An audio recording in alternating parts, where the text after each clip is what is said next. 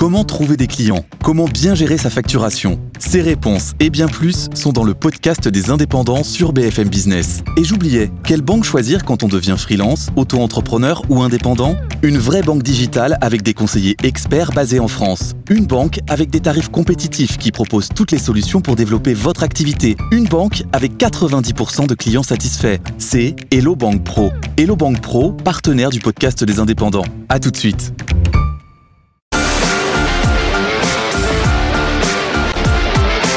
BFM Business, Focus Retail, Noémie Vira.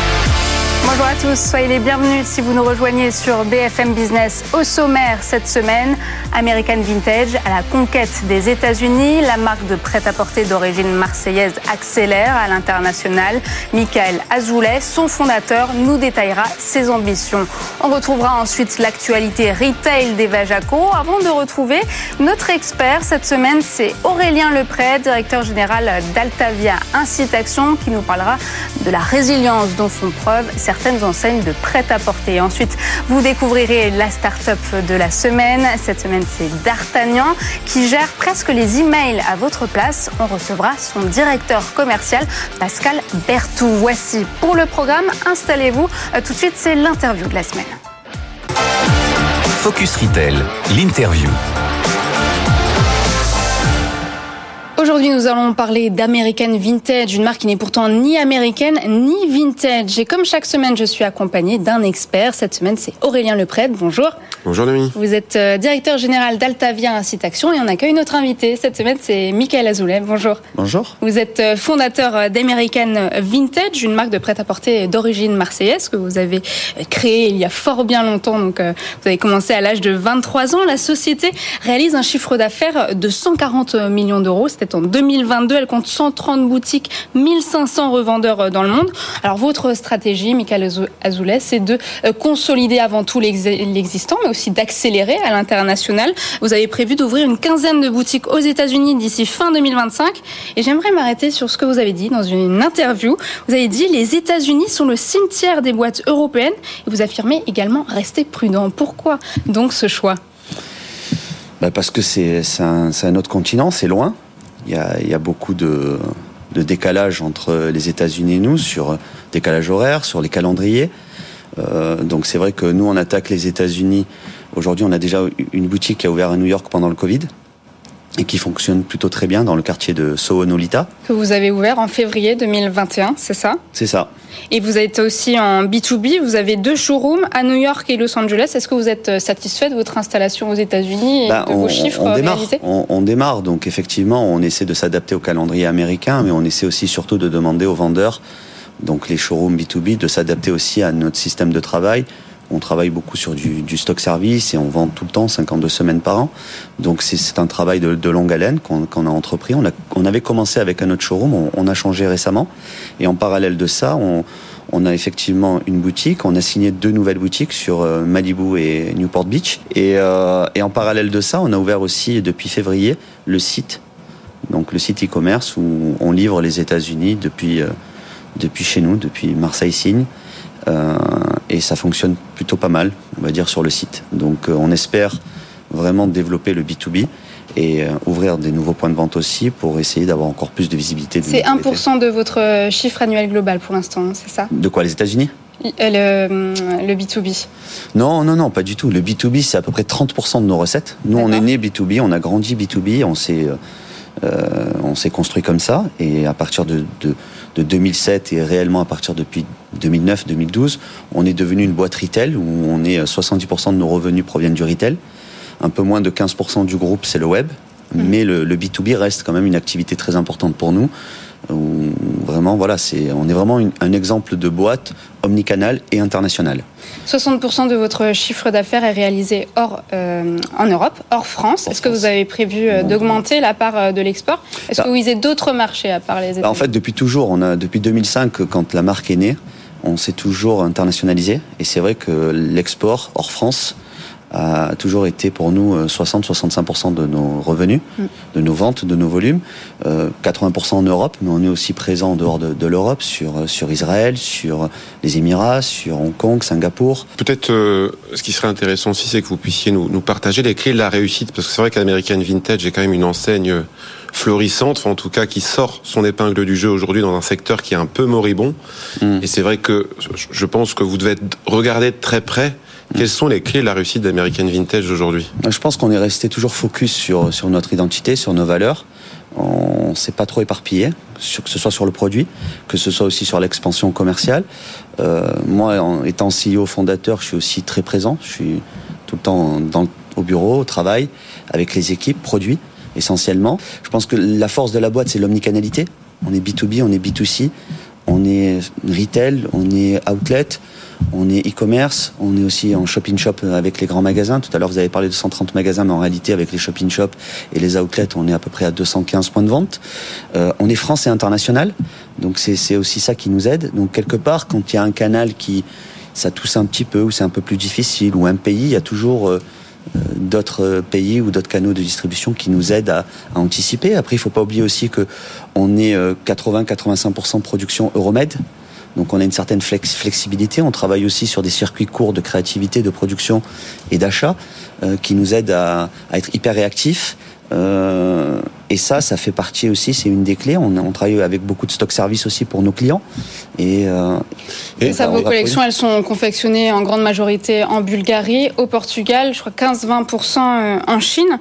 Mais je n'ai pas trouvé d'indication sur votre site internet sur les fiches produits. C'est prévu, j'imagine, c'est fastidieux à mettre en place.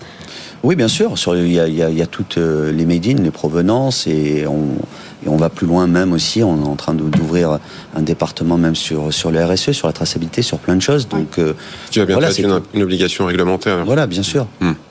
Et, vous pourriez nous, nous, parler un peu du American Vintage Camp? C'est euh... bah ça, c'est oui, c'est notre euh, le camp Retail plus. C'est euh, c'est notre école de formation interne où effectivement on mise beaucoup sur la formation, on mise beaucoup sur la relation entre le siège, le terrain et les, points de vente. Mais c'est aussi valable pour le B2B, c'est aussi valable aussi pour le e-com. Donc tout ce qu'on fait, on se doit d'avoir en interne notre propre campus pour former nos collaborateurs. Et c'est un modèle franco-français que vous allez dédupliquer à l'international bah, c'est un modèle franco-français qui part de France et qui s'exporte, oui, depuis toujours.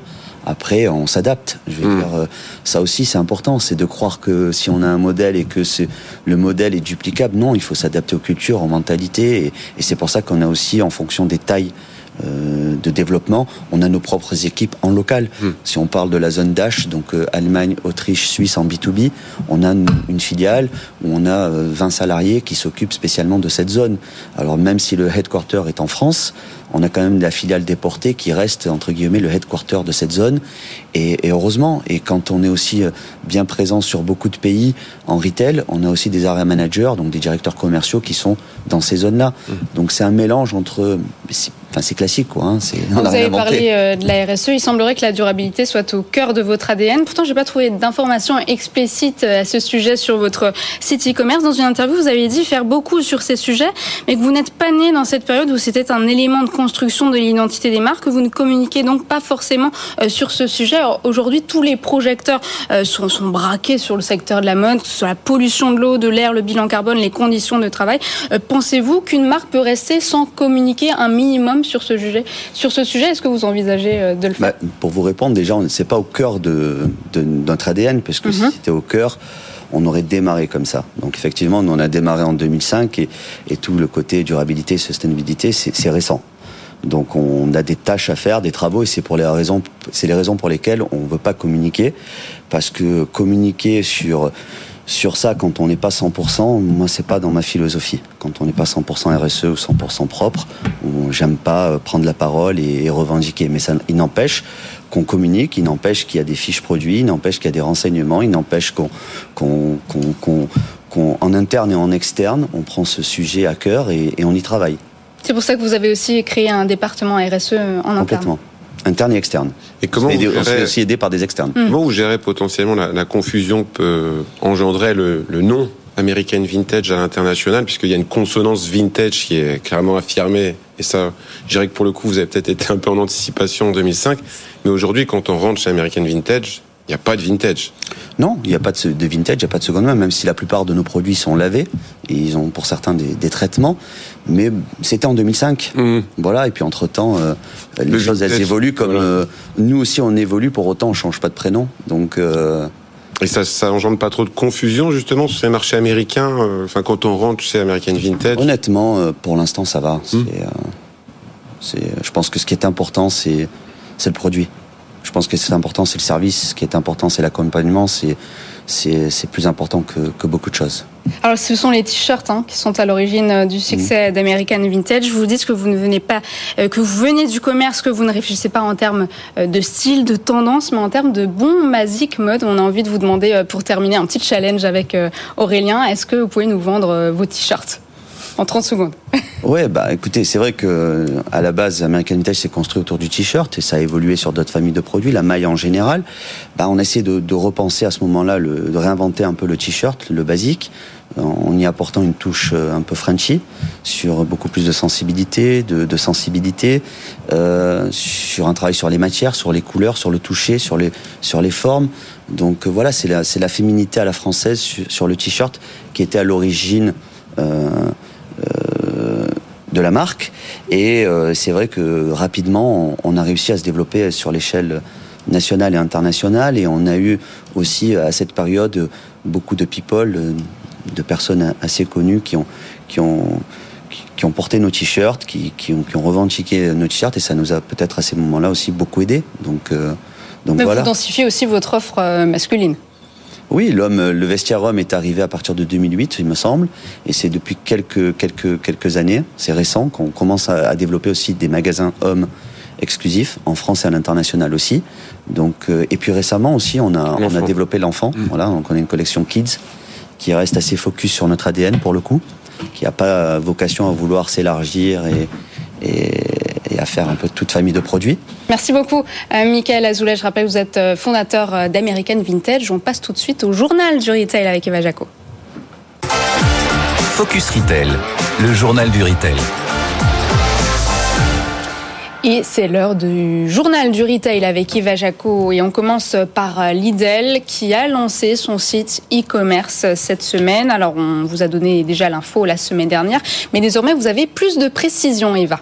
Oui, tout à fait. Lidl.fr, site e-commerce 100% non alimentaire, sera disponible dès le 1er euh, juin. À noter que l'alimentaire euh, n'est absolument pas euh, au programme sur ce site. Alors aujourd'hui, enfin, le 1er juin, on trouvera 2000 produits pour commencer et 5000 d'ici à la fin de l'année. Une offre qui se veut complémentaire de ce que l'on peut trouver en magasin pour ne pas cannibaliser l'offre en physique. On écoute à ce sujet Michel Biérot, le patron de Lidl. Quand nous aurons ou quand nous avons une semaine sport dédiée au sport dans nos magasins, nous allons mettre en vente du textile, nous allons mettre en vente une corde à sauter, un ballon pilate, euh, etc. Tous ces petits euh, articles qui sont faciles à mettre en vente dans un magasin. Et sur le site e-commerce Lidl.fr, vous trouverez le consommateur français pourra trouver au même moment un vélo d'appartement, un rameur ou une corde à sauter un peu plus haut de gamme avec euh, un fil en acier, euh, des, des, des manches un peu plus qualitatifs à un prix un peu supérieur. Alors sur ce site, on pourra trouver 70% de produits exclusifs comme un jacuzzi, un vélo d'appartement ou encore un rameur. Euh, ici, l'idée euh, pour Lidl, c'est de euh, surtout toucher de nouveaux consommateurs et atteindre des zones où, les magasins Lidl ne sont pas ou peu présents comme la Corse ou encore le Gers, les Alpes. Où est-ce qu'on pourra euh, se faire livrer ces colis? Eh bien, euh, on pourra se faire livrer en effet, euh, soit à son domicile, en point relais ou dans des consignes que Lidl est en train d'installer dans ses magasins. on en compte à ce jour 900 sur 1600 magasins. Et en revanche, les frais de livraison seront payants et ils iront de 4,99 euros à 49 euros selon l'objet que vous avez commandé. Autre actualité, on a plus de précisions sur la décision de la reprise de la grande récré. Cette décision sera rendue le 9 juin prochain. Oui, et des trois candidats, euh, dont Chaussea et Jour de Fête, Jouet Club est le seul à proposer une offre de reprise globale et à garantir la survie de la marque. L'objectif, c'est de euh, redonner du tonus à l'enseigne et en faire une offre euh, complémentaire de Jouet Club. On écoute Jacques Baudoz, le président de Jouet Club. Ce serait dommage de faire disparaître cette marque. Et il y, a des, il y a des endroits où en fait elle est très bien, elle est très connue. Je est bien connue aussi, mais je pense que les deux sont complémentaires. On va positionner avec, on va faire un positionnement de marque, marketing qui sera différent. Il faut savoir que dans le marché du jouet, il y a beaucoup de fournisseurs. Il y a beaucoup de fournisseurs et un magasin ne peut pas absorber tous les fournisseurs qui existent. Donc en fait, le fait d'avoir deux marques permettra d'avoir une offre beaucoup plus large pour le consommateur à travers les deux marques. Jouet Club s'engage à reprendre 90 magasins, la Grande Récrélée, tous les salariés du siège, c'est 50 contrats de franchise nationale et internationale. Et enfin, les corners et espaces de vente qui sont présents dans d'autres enseignes comme Casino ou encore Total. Alors, une offre qui permettrait de conserver plus de 1000 emplois euh, directs et indirects. Jouet Club met sur la table près de 40 millions d'euros pour les euh, besoins d'investissement, c'est-à-dire euh, approvisionner les stocks et rénover les magasins. Puis le nouveau Primark français qui débarque à Paris, c'est l'enseigne de prêt-à-porter Nomi. Oui, né en 2014, l'enseigne, vous l'avez dit, qui se décrit comme le Primark français, compte près de 40 points de vente, principalement euh, situés euh, dans, en périphérie euh, de ville ou dans les centres commerciaux. La marque compte 11 magasins en Ile-de-France notamment. Alors ce nouveau magasin parisien devrait s'étendre sur près de 1500 mètres carrés dans le quartier de Bastille. Alors on ne connaît pas encore la date d'ouverture, mais selon son PDG, Lincoln, la marque qui colle aux tendances, comptera des arrivages constants en boutique euh, et également en ligne, comme c'est déjà le cas. D'ailleurs, le site e-commerce de Nomi compte près de 100 000 références, des produits euh, qui proviennent de France, euh, mais aussi d'Italie ou encore, bien sûr, de Chine. L'objectif de la marque, c'est d'atteindre 100 points de vente en France bientôt. Qu'est-ce que vous en pensez, Aurélien, de l'arrivée de Nomi à Paris? C'est un peu contradictoire, ou en tout cas tranchant par rapport au positionnement et aux habitudes de cette enseigne dans son schéma d'implantation. Hmm. Bon, on a hâte de voir ce que ça va donner. Merci beaucoup, Eva Jaco. Euh, on vous retrouve la semaine prochaine et on passe tout de suite au focus avec vous, Aurélien. Focus Retail, le focus on retrouve euh, notre expert Aurélien Leprêtre avec vous. Aurélien, on va parler du secteur euh, du prêt-à-porter qui est toujours en crise. Les volumes achetés de mode sont toujours en baisse sur le premier trimestre 2023, moins 22% par rapport au niveau euh, d'avant-crise. Et malgré cela, certaines enseignes sortent leur épingle du jeu. Alors c'est quoi la clé du succès? C'est effectivement la question qu'on peut se poser. Les annonces se sont démultipliées en 2022. Et là encore, je dirais que début 2023, euh, les chiffres sont plutôt moribonds. Ceci étant, dans ce contexte général, certaines enseignes, certaines marques sortent leur épingle du jeu, vous venez de le dire, euh, Noémie. Et on peut donc s'intéresser à la recette du succès, ou en tout cas la recette qui permet à certaines d'être plus résilientes que d'autres. Clairement, on l'a vu avec American Vintage, le multicanal est une clé, une des clés. Et oui, le digital a pris une part de plus en plus importante dans les parcours et dans les stratégies. Le se développer aussi sur d'autres marchés, j'imagine il permet effectivement de gagner en réactivité et en efficacité dans notre capacité à adresser de nouveaux marchés. Après, le retail physique reste quand même aujourd'hui plébiscité par les clients qui retournent quelque part en magasin après cette, cette période de, euh, de Covid. Les hommes, les hommes qui restent là aussi, euh, on va dire, partie prenante dans l'incarnation de la marque, l'incarnation d'enseigne auprès des clients qui se rendent dans ces magasins physiques. Et puis, bah oui, l'export, on en parlait là aussi avec American Vintage, l'international, et le fait est que oui, les marques françaises s'exportent encore correctement. On a encore, je dirais, euh, un made in France, ou en tout cas une marque France qui euh, connaît un certain succès international et, hmm. bon nombre d'enseignes de prêt-à-porter suivent quelque part les pas des marques du luxe et se lancent à l'international vers les États-Unis ou l'Asie. C'est vrai qu'avant c'était plutôt euh, la Chine. Aujourd'hui, on voit que ces, marques, elles accélèrent plutôt aux États-Unis. On parle aussi euh, beaucoup euh, des Émirats, de la. Il y a un rééquilibrage, oui, clairement. La, Chine a été l'Eldorado ou en tout cas la cible prioritaire et aujourd'hui on se rend compte qu'effectivement l'enjeu et peut-être de rééquilibrer sa stratégie à l'international. Merci beaucoup Aurélien. On passe tout de suite à la start-up. On va parler d'emailing automatisé mais tout de même personnalisé. Vous allez comprendre. À tout de suite.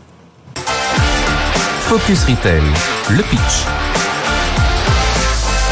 L'emailing ou encore euh, le courriel, travail fastidieux à mettre en place pour les équipes marketing, pourtant indispensable.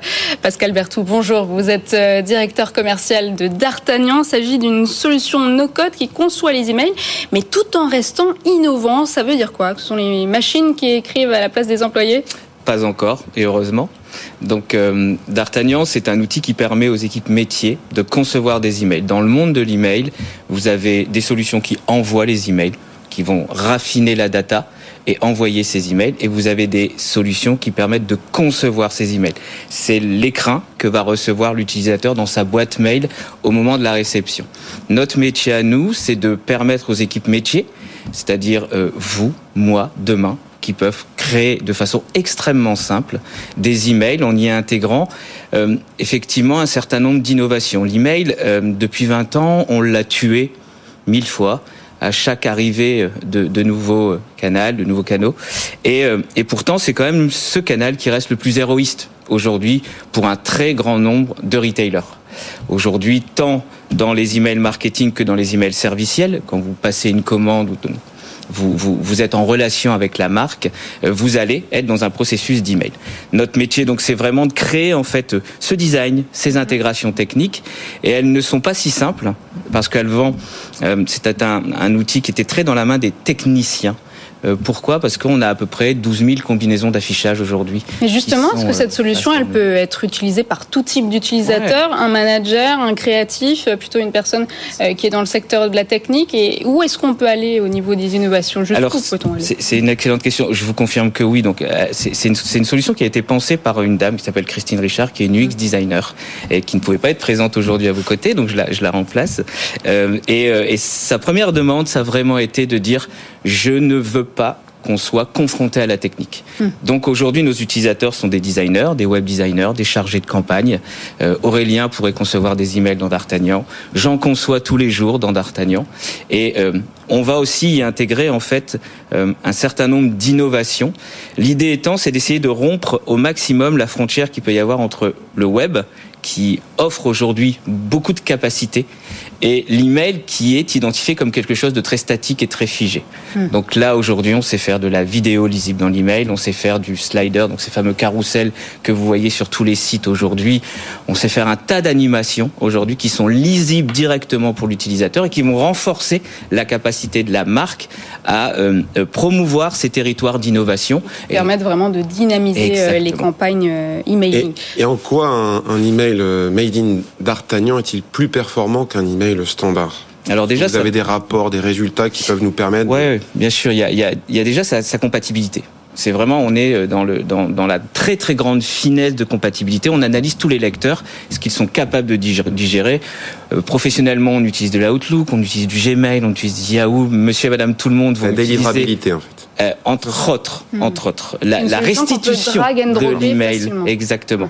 Et vous allez utiliser de l'iPhone, vous du Samsung, mmh. euh, moi du Huawei. Voilà, toutes ces marques-là, en fait, posent des contraintes. Notre métier, c'est de les analyser et de se garantir que tout soit au pixel parfait dans l'outil. Le deuxième métier, c'est de se garantir que tout ce qu'on peut proposer en termes d'innovation, je le disais, vidéo, toutes ces choses-là, soit lisible aussi sur ces lecteurs. Et si ce n'est pas le cas, c'est de se garantir qu'on va proposer les déclinaisons les plus propres pour ne pas rompre l'expérience utilisateur. Et donc les transformations, c'est quoi? Ce sont des meilleurs taux de clics, des meilleurs euh, taux de transformation côté utilisateur, mais aussi un impact qu'on voit moins, c'est quand vous prenez tous les emails serviciels, euh, relations service après-vente et toutes ces choses-là, dès qu'un email est mal fait, on appelle d'autres canaux qui coûtent à la marque. Et si cet email est bien fait, on va optimiser tout le processus de communication. Alors cette solution, elle s'adresse principalement aux grandes entreprises, Air France, oui SNCF, qui habille encore ses discounts. Pourquoi? Parce qu'elle est trop coûteuse pour les PME pas du tout parce que alors c'est une, encore une fois une très bonne question mais c'est surtout qu'on a dé, on a pensé en fait cette solution pour qu'elle puisse euh, orchestrer une méthodologie et une un process de conception qui est souvent complexe. Globalement, euh, si on externalise la conception d'un email pour une grande marque à une agence, par exemple, on sait que ça va mettre à peu près 2-3 semaines parce qu'il y a des processus de validation, il y a des épreuves qui sont faites, il y a des, BA, enfin, des, des, des, des, des bons à tirer qui sont réalisés. Avec D'Artagnan, on a pensé en fait tout ça puisqu'on était initialement une agence et on a fait un pivot en 2015 pour devenir éditeur de logiciels. Et on a pensé tout ça et on a réuni dans D'Artagnan tous les ingrédients qui sont nécessaires, en fait, aux équipes métiers, marketing, CRM, digital, pour accélérer leur méthodologie de travail. Et aujourd'hui, donc, on peut effectivement adresser ces grandes marques, puisque euh, si je prends euh, un certain nombre d'entités, elles vont avoir des équipes en France, elles vont avoir des équipes en Israël, elles vont avoir des équipes au Japon, et au travers d'un outil, elles sont centralisées. Voilà, donc D'Artagnan, une plateforme euh, traduite en cinq langues et présente dans 25 pays. Merci beaucoup, Merci à vous. Pascal Bertou. Je rappelle, vous êtes directeur commercial de D'Artagnan. On passe au chiffre de la semaine. Focus Retail, le chiffre de la semaine. Et on assiste, Aurélien, à une croissance fulgurante du secteur de la seconde main dans le prêt-à-porter. On peut le dire, 6 milliards. C'est le chiffre qui effectivement est annoncé pour cette année 2023 contre 1 milliard en 2018. Ouais, Donc on ça a parle, nettement augmenté. on parle d'une augmentation euh, fulgurante euh, et effectivement un marché qui aujourd'hui se structure, que les marques cherchent à investir elles aussi, puisqu'elles sont près de 40% à déclarer vouloir intégrer à leur offre une proposition de valeur autour de la seconde main. Alors toutes les marques s'y mettent, mais est-ce que c'est rentable? Est-ce que ce n'est pas davantage un service qui est proposé aux consommateurs? Aujourd'hui, je pense qu'au niveau des marques, effectivement, c'est plus un service que une, une, une opportunité dans le, le développement de leur business à proprement parler, parce que le marché de la seconde main aujourd'hui, il a déjà été préempté par de très grands acteurs qu'on connaît, que vous connaissez, que vous fréquentez peut-être d'ailleurs, Noémie. Vinted qui trust le marché. Naturellement, Vinted. Le Bon Coin qui est plutôt en perte de vitesse sur le prêt-à-porter et de manière générale aussi des acteurs indépendants qui aujourd'hui fleurissent dans toutes les villes de France euh, avec des réseaux qui sont en train de se structurer, mais on est quelque part euh, dans la droite lignée de ce qui se passe aussi outre-Atlantique. On était euh, à New York en ce début d'année. Et effectivement, euh, il y a à New York une petite application qui est sortie, qui est dédiée au référencement de tous les Si magasins on peut zoomer sur votre téléphone, là on voit le nombre Voilà. de magasins. C'est assez flagrant de se rendre compte qu'effectivement, tout New. York, tout New York est aujourd'hui effectivement inondé quelque part par ces indépendants sur ce business qui est devenu le marché de la seconde main. Et puis il y a eBay aussi qui accélère euh, dans la seconde main, aussi euh, dans le luxe. Merci beaucoup Aurélien Lepret, c'est la fin de cette émission. Vous pouvez la retrouver sur le site, l'application BFM Business, euh, également disponible en podcast. Quant à moi, je vous retrouve lundi dans Good Morning Business. À bientôt. Focus Retail, la distribution de demain s'invente aujourd'hui.